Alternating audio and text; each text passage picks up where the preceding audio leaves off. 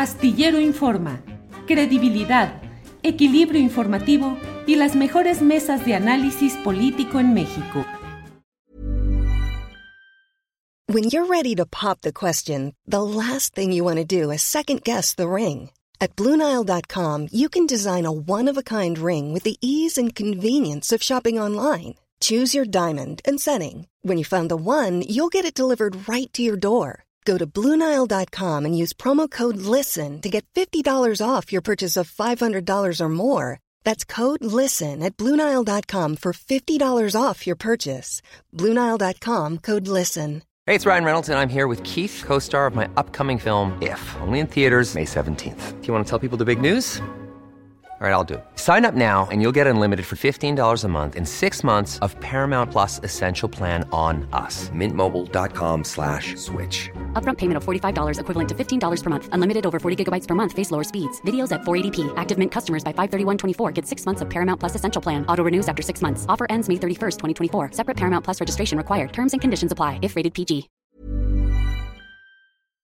Astillero Informa, credibilidad, equilibrio informativo y las mejores mesas de análisis político en México. Germán John, buenas tardes. Buenas tardes, un gusto, como siempre, conversar contigo, colega, este amigo, estimado Julio. Muchas gracias. Igual, gracias, eh, John. Pues, John, he estado dando seguimiento a, a tus tweets y a tus artículos en la jornada y hay críticas muy duras que has hecho respecto a lo que ha sucedido con los procesos de postulación de candidatos, con la actitud en, Morena, candidatos a puestos de elección popular, con la Comisión Nacional de Honestidad y Justicia y con la dirigencia de Mario Delgado. ¿Por qué? ¿A qué se debe todo esto, John Ackerman? Eh, Julio, mira, yo creo que ya es, es tiempo para discutir estos temas. Eh, Morena se creó en 2015 eh, como un partido de mucha esperanza, mucha movilización, se planteó un partido movimiento.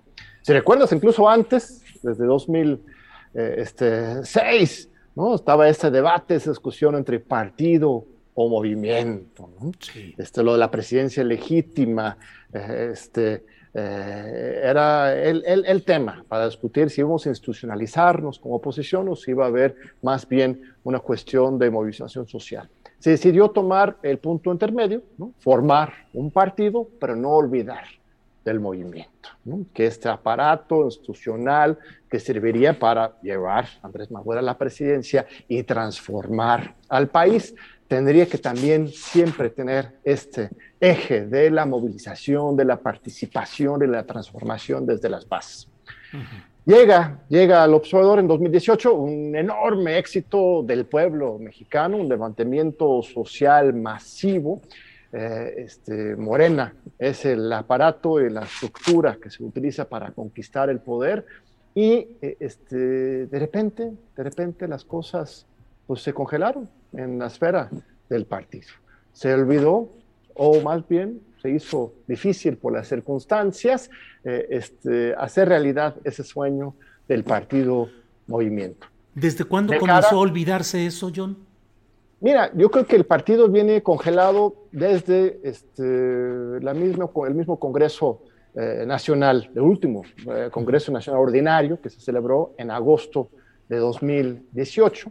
Ya tenemos tres años de un partido que este, no ha tenido vida interna, y pues, las decisiones que se han tomado han sido en general bastante populares, eh, burocráticos y este, no se le ha dado vida a este partido.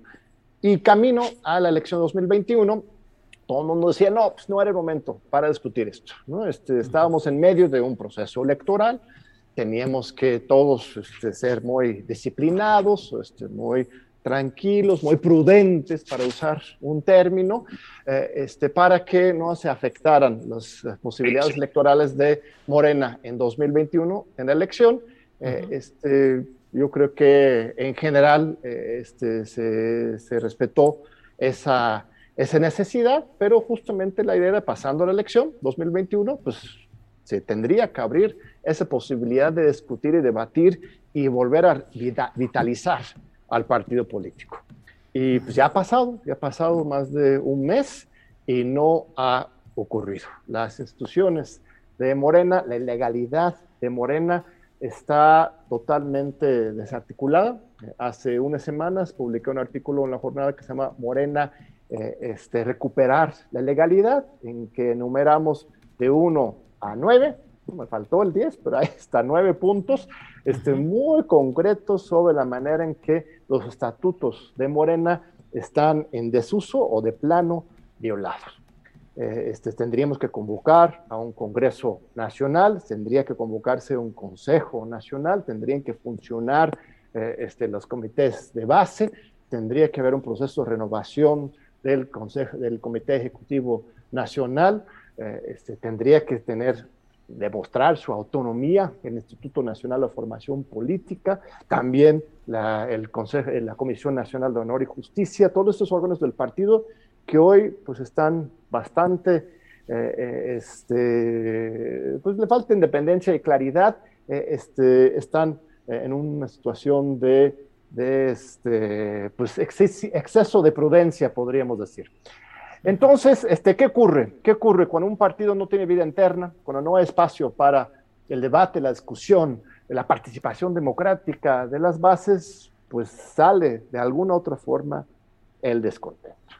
Yo esto que vimos eh, entiendo que hay en los estatutos de Morena una especificación de que todos los problemas de Morena deben resolverse solo al interior del partido sin expresiones externas. ¿Así es?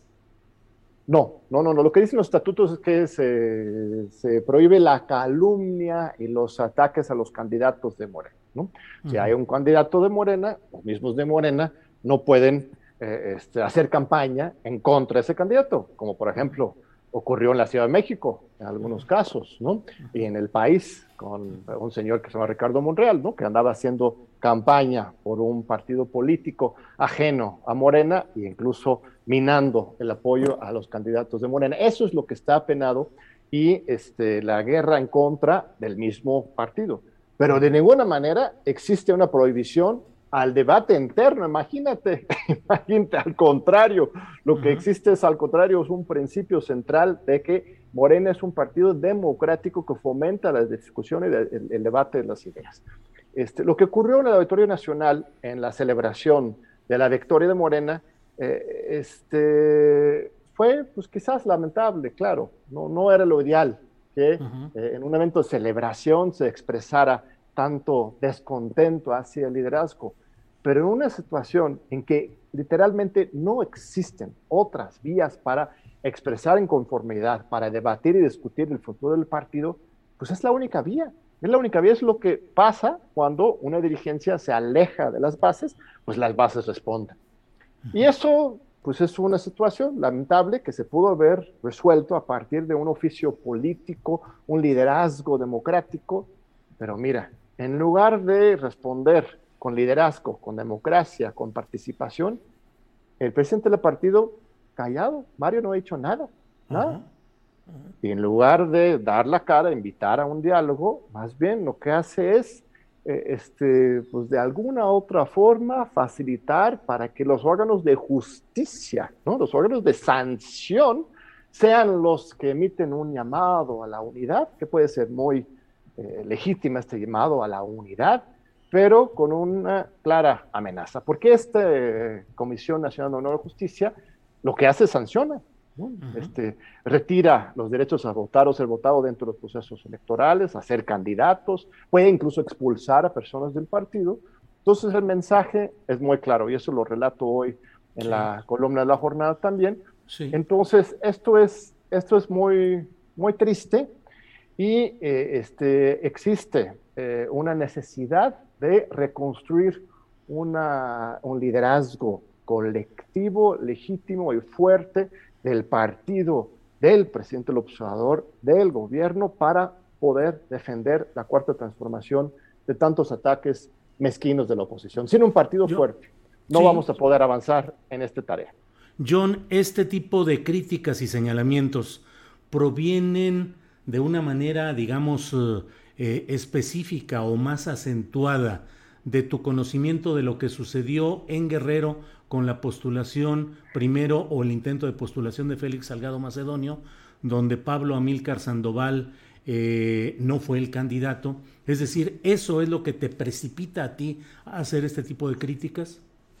Eh, mira, el caso de Guerrero es uno de muchos, este, querido Julio. Eh, yo no quisiera personalizarlo o hablar solamente de uno u otro caso. Yo conocí en lo personal, pues sí, ese caso de manera particularmente cercana. este, desde mi punto de vista fue claro que le hicieron pues fraude, fraude, es la palabra que, yo utilizo y he escrito eh, en contra de Pablo Milcar. Él ganó la primera encuesta, Mario Delgado lo retiró y mandaron a hacer no una, sino dos encuestas más para justificar una decisión eh, este, que él, él quería imponer. Eh, esto es, pero esto es uno, uno de muchos casos. Pero te pareció muy incongruente con los ideales de la cuarta transformación, la postulación de alguien acusado de violaciones y luego la postulación de su hija. ¿Te parece un caso grave que ejemplifica todo lo que dices? Eso ya es otro punto. Empecemos con, con lo del nombramiento de los, las candidaturas. No fue solamente el tema de la candidatura de Guerrero, sino hubo 20 mil candidaturas desde regidores hasta síndicos, presidentes municipales, diputados locales, diputados federales, que Morena procesó de alguna u otra forma. Dicen que hubo encuestas, yo no he visto una sola encuesta, e, este, es una cosa escalofriante. ¿no? Este, Mario Delgado, después de cada anuncio de candidatura, dice, nosotros en Morena somos diferentes, nosotros preguntamos a la ciudadanía que el pueblo decida, pero ni una sola encuesta la hemos visto. Eh, este, entonces es una cuestión generalizada, más allá de la calidad o no de una u otra candidatura, el procedimiento fue un procedimiento absolutamente opaco y engañoso. Entonces, este, eso no puede repetirse y, este, y no lo podemos aceptar como ciudadanos, deja de como militantes del Moreno, lo que quieras, sino como ciudadanos, esa hipocresía, esa mentira de que si consultamos a la gente y luego no enseñamos cuál es, esa opinión ciudadana, es un problema generalizado. Ahora, con respecto a los candidatos que quedaron al final, hay de todo. Hay chile dulce y manteca, hay muy buenos candidatos, gobernadores, diputados federales, locales, presidentes municipales, y hay muy malos candidatos, por supuesto. Ah, yo creo que este, no se llevó a cabo el proceso dentro del mismo estatuto y dentro de los mismos este, convocatorios correspondientes de evaluación de los perfiles. En las convocatorias correspondientes hay dos momentos. Uno es primero evaluar los perfiles y luego de entre los perfiles aceptables se hace la encuesta. Ya sabemos qué pasó con las supuestas encuestas, pero tampoco ocurrió la, la otra parte, la evaluación de los perfiles. Yo no conozco un solo caso en que algún candidato haya sido bajado de la mesa como anteprecandidato este, por su trayectoria pasada. Ni uno solo, Julio. Es una cosa increíble eso. No se ejerció ningún control de calidad sobre las candidaturas de Moreno. Entonces, es la segunda parte de este proceso de, designación de las candidaturas. Eh, este, en Guerrero, ¿qué ocurrió? Eh, la gente me echa la culpa a mí o le echen la culpa de manera muy temeraria a Irmeréndira, por ejemplo, intentan vincular su, su salida del gobierno con este tema, cuando son viles mentiras quien tumbó la este, candidatura de Félix Salgado, pues fue pues, Carla Humphrey, este, fue la mayoría de los consejeros del Instituto Nacional Electoral, fueron los magistrados del Tribunal Electoral, ellos son los que sacaron a Félix Salgado de su candidatura como gobernador y este, posteriormente el partido el que decide este, poner a su, a su hija. Entonces, pero ese, insisto, no, no es el único caso, hay muchos, muchos. Pero tú te opusiste al caso de Félix Salgado Macedonio. En su momento sí, sí, a mí me pareció eh, este, lamentable que, fuera él. Este, yo, por supuesto, apoyaba a Pablo Amílcar, un joven eh, dirigente de muchos años, es de Morena de Guerrero, tiene un perfil similar a, a Remedios Batedoya, que quedó en Michoacán, o a Loera en, Chihuahua, que eran realmente eh, la minoría este, de las candidaturas, la mayoría de los candidatos para las gobernaturas eran gente prestados de otros partidos con largas trayectorias externas.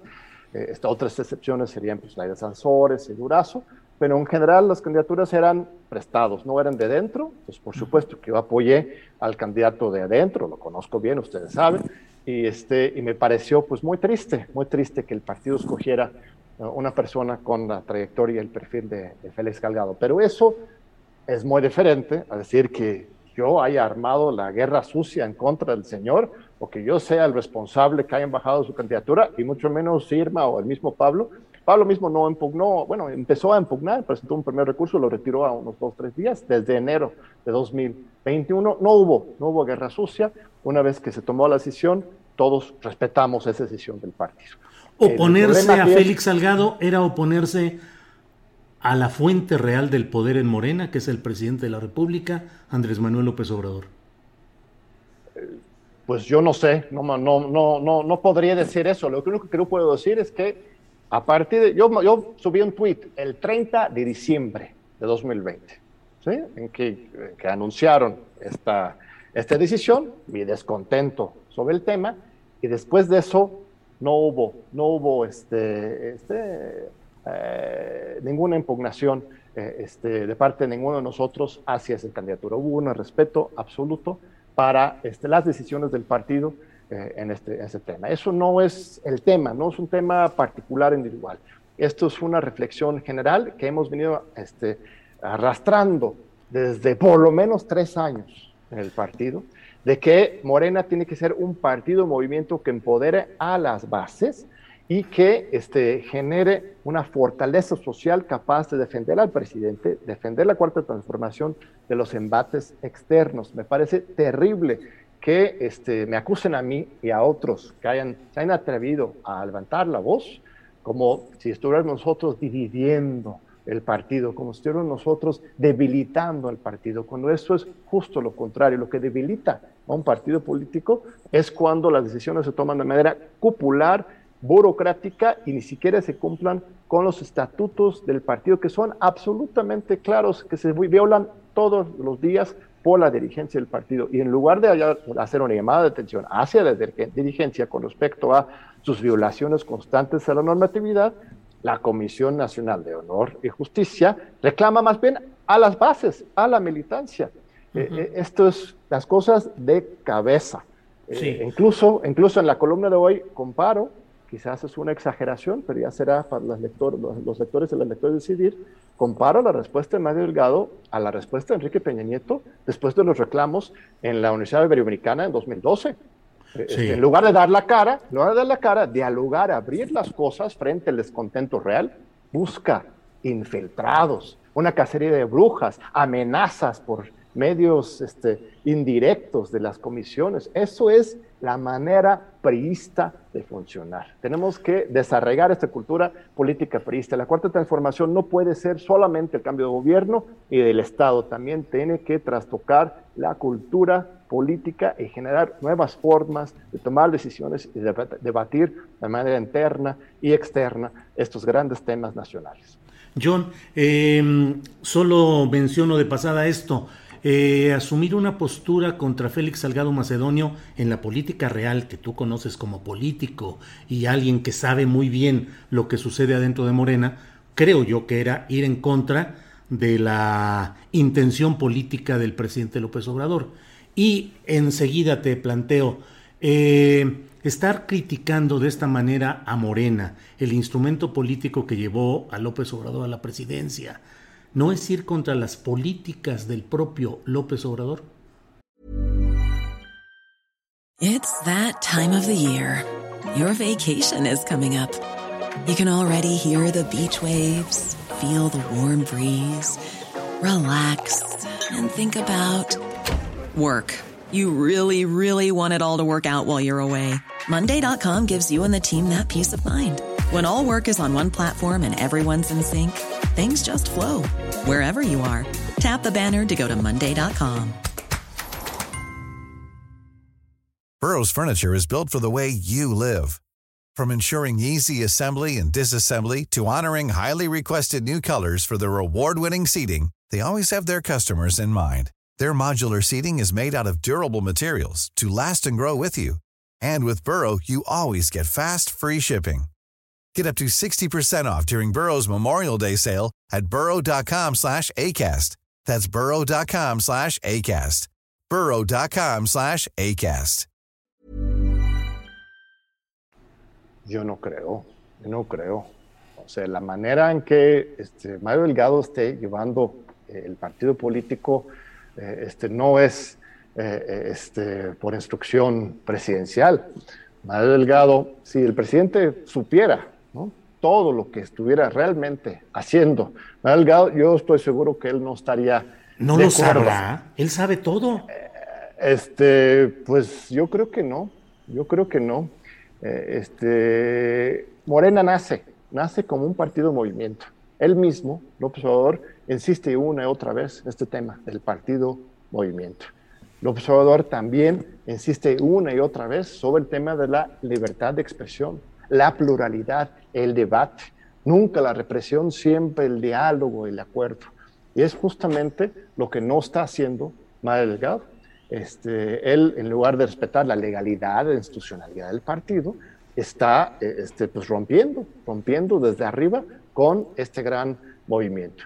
Eh, este, yo no estoy llamando por la renuncia de Mario Delgado. Él tiene un nombramiento de pues, tres años, él y Citalia Hernández, este, Entonces, ¿qué es lo que planteas respecto a Mario? Él, por el INE, el INE este, lo nombra, ¿sí? Por, por tres años, a él y a, a Hernández en, eh, fue en noviembre, ¿no? Después de esta, esta encuesta. no pides ningún este, castigo para Mario Delgado. Lo que yo pido es institucionalidad democrática del partido. El estatuto de Morena lo que señala es que después de cada proceso electoral federal se convoca a un Congreso Nacional para este, renovar la dirigencia del partido.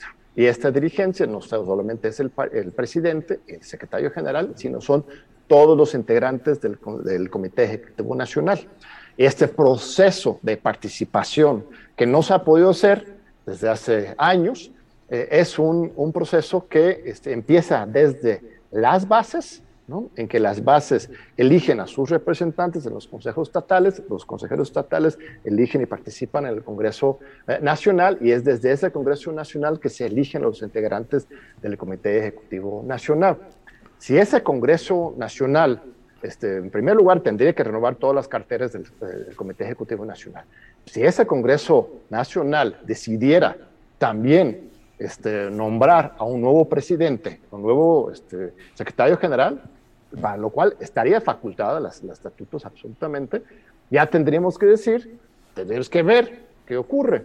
En ese momento, Mario Citlali cedería su nombramiento que recibió en Berlín a favor de un nombramiento del, Congreso Nacional o irían a tribunales y impugnarían al Tribunal Electoral para ver si, este, cuál nombramiento es el verdadero, el del Congreso Nacional o el de ellos, del INE. Eso ya se tendría que resolver en su momento legalmente y a partir de la participación en el Congreso. Lo que yo estoy llamando y que muchos están eh, buscando, no estoy solo en eso, quizás este, soy el más visible, porque este, sí es, es difícil, ¿no? Porque te, te atacan y te descalifican que estás dividiendo el movimiento, movimiento, pero no, esto no es una división, eso es lo que señala los mismos estatutos, un proceso de participación para generar un liderazgo legítimo. Si en ese Congreso Nacional se decide nombrar a presidente Mario Delgado, que podría ocurrir perfectamente, estimado Julio, o sea, respetando todos los de la ley, el proceso, el Congreso Nacional deciden, este, vamos a votar por el presidente del de, este, partido de Mario Delgado, secretario general Citlali Hernández, y otras carteras, estas personalidades. Eso podría ocurrir. Eso es lo que tendría que desear incluso Mario Delgado. Estás demandando cosas procesales, no sustantivas. Mira, son cosas, las formas, fondo, querido Julio. Este, pero, este, las cosas pero en el fondo no estás pidiendo más que se respete un proceso más que se respete un proceso, por supuesto, pero ese proceso es clave porque es la legalidad del partido, es la que este, eh, establece los principios de democracia participativa, de pluralidad y de, este, de acción interna de Morena. Legalizado Mario Delgado sería un Mario Delgado bueno. Si el Congreso Nacional del partido decide nombrar legítimamente por procesos democráticos a él como presidente, el escenario sería absolutamente distinto. Tú lo ahora es, ahora, es una persona impuesta por una encuesta espuria, mandada a hacer por el Tribunal Electoral, Después de ese proceso, si ellos deciden nombrar a Mario Delgado, ya sería un presidente electo legítimamente de acuerdo con los estatutos. Sería un escenario absolutamente distinto. ¿Y tú lo apoyarías ahí en, ese, en esa hipótesis? Mira, si se diera un debate público ¿no? sobre los diferentes candidatos para ser presidente de Morena, yo tendría que ver cuáles son los diferentes candidatos. Este, veo muy difícil que yo apoyaría a, Morena, a Mario Delgado como candidato a la presidencia de Morena, dado todos los atropellos que él ha cometido en todos estos meses. Pero si los otros candidatos fueron peores, ¿no? o sea, pues, incluso, Julio, tú viste, en octubre del año pasado, yo escribí una columna que se llamó Un voto razonado por Mario Delgado, Julio porque yo veía que el peligro mayor era Porfirio Muñoz Ledo. A mí me parecía que Porfirio era y es un chivo en cristalería, que iba a llegar a destruir absolutamente todo y su egolatría tan desbordada iba a llevar al traste del partido. ¿Quién podría ser un buen presidente de Morena? Ah, mira, no sé, no, no, no, no, no quisiera adelantar vísperas al, respecto. Yo creo que hay, hay, hay muchísimos, muchísimas personas que podrían ser muy legítimos y muy dignos dirigentes de un partido de izquierda, un movimiento, un partido que busca transformar la nación, eh, este, más allá de, varios Pero de tantos que hay, dime tres. No, porque ya estaríamos hablando de candidaturas y de campañas. Esto no se trata justamente, Julio, se trata de una cuestión procesal, de una cuestión este, universal y participativo del partido en su conjunto, rescatar la legitimidad, la legalidad de sus órganos de dirección. Eso es el proyecto.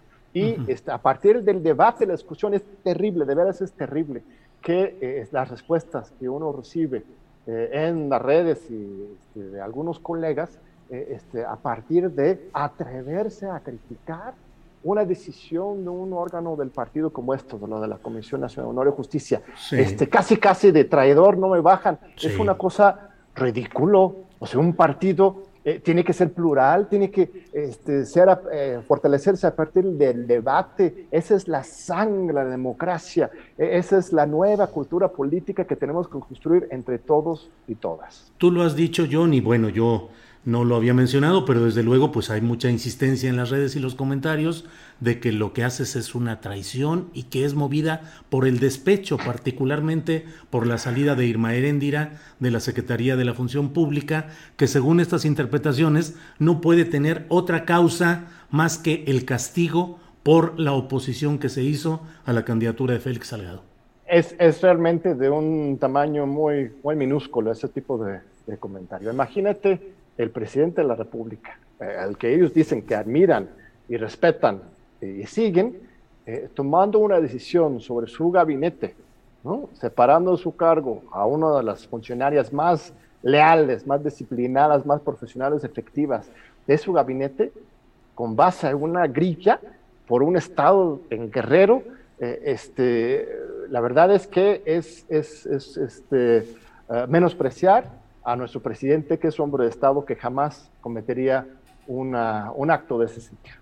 Eh, este, y yo, en lo personal, son temas que yo siempre he insistido desde hace muchísimo tiempo que se tienen que reformar y fortalecer, este, lo que ha permitido que tuviera un poco más de pues sí, libertad para expresar mis puntos de vista, es que la elección pasó. Antes de la elección, pues sí, había cierta necesidad de eh, estar disciplinado, apostarle a la unidad para que estos golpistas no avanzaran más en las elecciones, pero ahora es hora de evaluar y reflexionar y aprender de lo, de lo avanzado. Este, yo no busco absolutamente ningún cargo, ninguna responsabilidad, yo soy un académico, un periodista, que lo que estoy buscando es denunciar problemas que este, para mí si los dejamos crecer más, ya están bastante grandes los problemas de la falta de institucionalidad y, falta de democracia en Morena, si dejamos crecer más eh, en, en, tres años, vamos a estar en una situación pues, muy grave. ¿no? ¿Cómo se va a dirimir, por ejemplo, la decisión sobre la candidatura presidencial, Julio? Eh, este, ¿Va a ser con las mismas encuestas que utilizó el PRD en 96? ¿No? Para decidir sus candidaturas. 30 años después, casi van a ser las mismas encuestas, eh, no se van a transparentar de la misma manera, no, ahí tendría que haber un proceso realmente colectivo de decisión al respecto, y no solamente va a estar en juego la presidencia, sino eh, otras gobernaturas, diputados, o sea, esto ya es un proceso de larga de data que estamos construyendo la 4T y tenemos que dar la disputa, insisto, no solamente en el área del gobierno y del Estado, sino de en la cultura política. Fíjate que el mismo Fisgón lo dijo. me, me, gustó su intervención en la celebración de los tres años en el Auditorio Nacional. Rafael Barajas este, no, no utilizó un discurso celebratorio ni autocomplaciente. Lo que él dijo es que estos vicios de cultura política que, hasta, que hemos tenido en México desde hace muchos años también existen en Morena y para eso tenemos que hacer más y mejor la formación política. Sí. Este, me pareció un buen mensaje ahí de parte de Rafael. En lo personal me ha parecido que, el Instituto de Formación Política uh, tendría que generar más espacios para este debate. No lo han hecho, pero por lo menos ese mensaje me pareció que por lo menos iba en el sentido correcto. Yo nos acercamos al final, llevamos ya media hora de plática, la cual te agradezco mucho, pero te preguntaría ya en esta parte final, eh, se habla mucho del enfrentamiento entre los llamados puros, que apoyan a Claudia Sheinbaum, y los impuros o los prácticos o los pragmáticos, entre los cuales está Marcelo Ebrard, con su prolongación ejecutiva en Morena, que es Mario Delgado, según mi punto de vista. Pero estamos en presencia de ese choque eh, temprano y puede ser muy definitorio, John, entre los puros Claudia Sheinbaum y los pragmáticos tipo eh, Marcelo Ebrard. Mira, yo creo que una cosa es el debate ideológico, que evidentemente sí existen muchas diferencias eh, y enfoques. Más a la izquierda algunos, más centristas al otros, incluso hay personas en Morena y la 4T que pues, defienden posiciones más de derecha. ¿no? Eh, eso es un debate válido e importante. Lo que yo defiendo, por lo menos en lo personal, no es que ganen los puros, ni que se imponga una visión de izquierda sobre los demás sino que se generen espacios para construir unidad a partir de la diferencia, no a partir de las decisiones populares que imponen uno o otro sector. Ojalá, ojalá Mario, por ejemplo, pues este, defendiera una visión de partido, pragmático, conservador, centrista, socialdemócrata, ¿no? contra lo cual podríamos debatir otros que tienen una visión más izquierdoso, movimentista, transformador pero ni eso, no, no, no está ni siquiera el debate ideológico en el centro, más bien son decisiones populares a partir de uno u otros intereses, ¿no? Entonces, es lo que tenemos que rescatar. Y, lo publiqué la semana pasada, de hecho, en la jornada que dice justamente 2024 en la mira es el texto, que más allá de estar hablando si Claudio, Ebrard o los otros, la otra lista que ha puesto el observador en la mesa o, y otros se van sumando cada día, más allá de debatir individuos, tenemos que debatir eh, este, el sentido profundo del proyecto y empujar este, en el sentido este, más participación democrático antes de que perdamos el barco por completo y se hunda en un mar de oportunismos e individualismos. John, te agradezco mucho esta posibilidad de platicar. Eh, espero que todo este tipo de análisis, de comentario, de posturas sirva para analizar y para reparar o corregir lo mucho que desde mi punto de vista eh, ha quedado ahí luego de este eh, paso de Mario Delgado y las postulaciones y las candidaturas. Así es que muchas gracias. Eh, John, solo termino una pregunta rapidísima. ¿Has pensado en la posibilidad de renunciar a Morena? Este, no soy militante de Morena, Julio. Ah, ah, ah. Este, es una cosa terrible. De hecho, no hay afiliaciones abiertas de Morena, no hay un padrón. ¿No eres por problema de afiliación o por definición política? Yo creo que quizás si este, hubiera oportunidad de afiliarme, quizás lo haría. Eh, este, no me afilié en el momento en que estaban las afiliaciones originarios. Luego se cerraron las afiliaciones, ahora ni siquiera se sabe quiénes son o no militantes. Hay un padrón de 400 mil, otros de 3 millones. En este momento no tengo credencial de Moreno, entonces no es algo que yo plantearía renunciar o no. eh, este, yo creo que el partido se puede salvar. John, pero ¿en qué condición haces estas críticas tan fuertes si no eres ni siquiera militante de Morena? Pues como militante de la Cuarta Transformación, como participante de décadas de luchas por la transformación de la República y como alguien que ha apoyado eh, este, pública y privada en todos los espacios de mi, este, labor político a favor de, este, de Morena, este proyecto. Alguien preocupado por el futuro político de este país. Bien. John, pues muchas gracias y sigamos en contacto, que hay mucho que analizar, debatir e informar en este proceso político que eh, avanza rápidamente. Gracias, John. Muchas gracias, querido Julio. Abrazo fuerte. Igual. Gracias. Hasta luego, gracias. Para que te enteres del próximo noticiero, suscríbete y dale follow en Apple, Spotify, Amazon Music, Google o donde sea que escuches podcast. Te invitamos a visitar nuestra página julioastillero.com. Planning for your next trip?